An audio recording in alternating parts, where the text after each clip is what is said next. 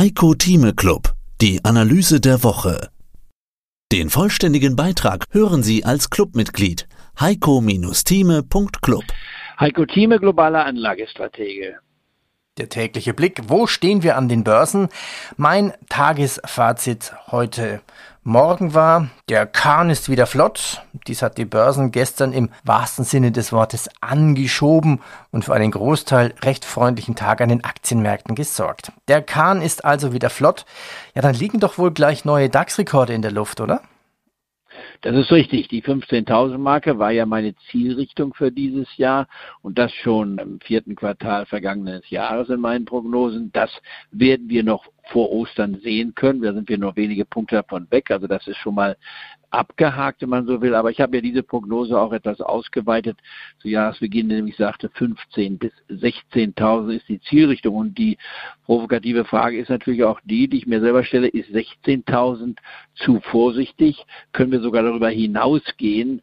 Und ich muss es äh, mit einem Jein beantworten. Es ist durchaus denkbar, dass wir darüber hinausschießen. Aber Jetzt kommt die Warnung aus dem Munde eines Optimisten, was viele vielleicht verwundern dürfte. Wir müssen realistisch sein. Von der Bewertungsbasis her gesehen sind die meisten Börsen, die USA und auch Deutschland und andere Börsen, nicht mehr billig oder preiswert, sondern nur im historischen Vergleich mit den niedrigen Zinsen, da sind sie nach wie vor attraktiv. Aber ohne den Zinsvergleich und die Parallele zum Zinsen sind unsere Märkte schon anspruchsvoll bewertet. Und das ist der Spagat, mit dem wir fertig werden müssen. Aber da ich keine Alternative sehe am Rentenmarkt. Das können wir nachher nochmal diskutieren, weil das ja so ein Thema geworden ist. Wo gehen die Zinsen hin? Was macht der langfristige Zinssatz im Vergleich zu den von den Notenbanken bestimmte kurzfristige Zinssatz? Da gibt es also Diskrepanzen und auch Vorstellungen.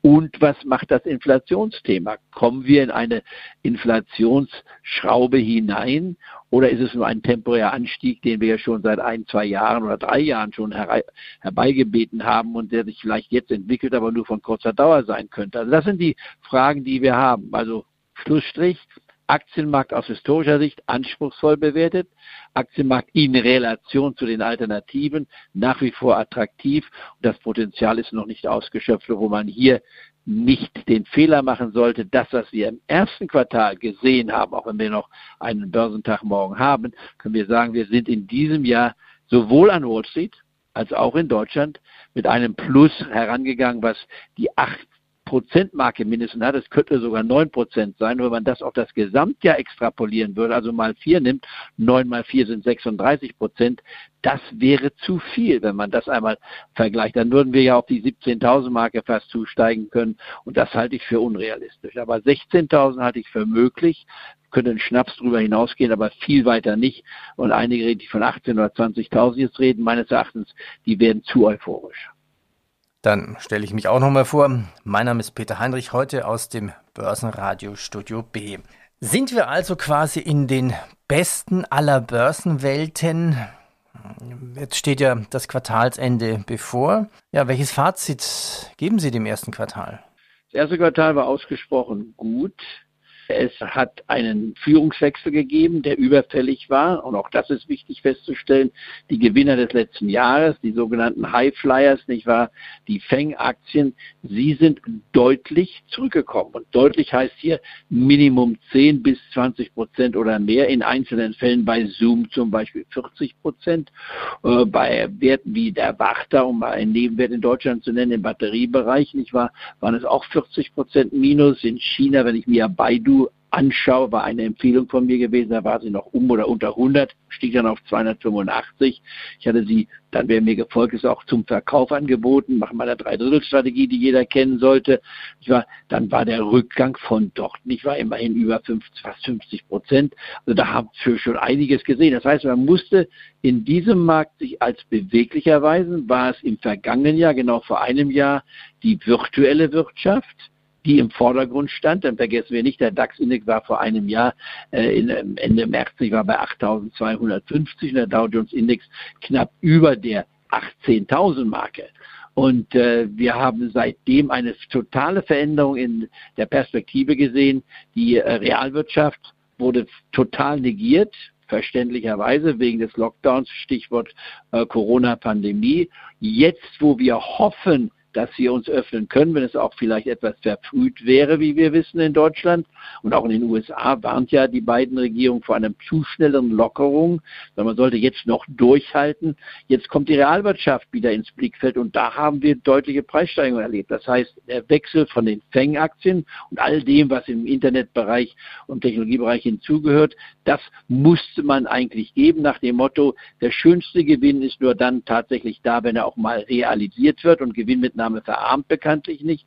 Und dann musste man sich auf diese Werte einmal fokussieren. Dazu gehörten auch die Banken, nicht wahr, vor einigen Monaten, äh, auch die Energietitel, wo eben ein deutlicher Rückgang zu sehen war und man so das Gefühl hätte, dass nur noch Pleiten, anstatt zu erkennen, dass dort auch Wertbeständiges vorhanden ist. Und wer diesen Wechsel äh, zu, zeitgerecht gemacht hat, der steht heute gut da. Und das war das erste Quartal, was wir gesehen haben. Also in Deutschland der DAX plus neun Prozent, sagen wir mal, bedingt durch die gute Performance der Autowerte. VW, BMW, Daimler und der vierte Wert, auch wenn es kein reiner Autowert ist, aber im Autozubehörbereich tätig ist, die Continental, die übrigens sehr interessant ist auf der jetzigen Bewertungsbasis von 110 bis 115 aus meiner Sicht, dass man diese Wechsel vornehmen musste. Und wer an der Börse nur schlafen wollte, das ständige oder das ewige Schlafen, das kann man eigentlich eher nur im Index machen, wie es Costolani immer propagiert hat und zu Recht propagiert hat. Wenn der Börse die ruhige Hand hat, kann langfristig äh, nur Geld verdienen und wird im Schnitt seine 8% haben. Aber wir sind ja etwas ambitiöser. Wir wollen ja versuchen, etwas mehr zu machen. Ich meine, das kann man nur dann tun, wenn man sich auch wirklich einmal in der Woche mit dem Börsengeschehen beschäftigt und auch dementsprechend handelt. Gibt es heute besondere, die Sie ins Auge fassen, auch besondere Hebel? Ja, fassen wir einfach an den DAX und Dow Jones immer wieder von der Seite. Und China, in China nehme ich nicht den Index, kann man auch nehmen. Ich war den, haben wir immer genannt, ich war früher ein Emerging Markets Index, den man nehmen konnte, EEE, hatte ich es genannt, der hat sich gut entwickelt, 30 Prozent oder 40 Prozent eingebracht, aber ich, da setze ich auf Einzelwerte, weil ich es einfach interessanter finde. Ist nicht risikolos, aber für mich interessanter. Und nehmen wir mal den DAX-Index erstmal zu, äh, Kauf, den wir hier haben.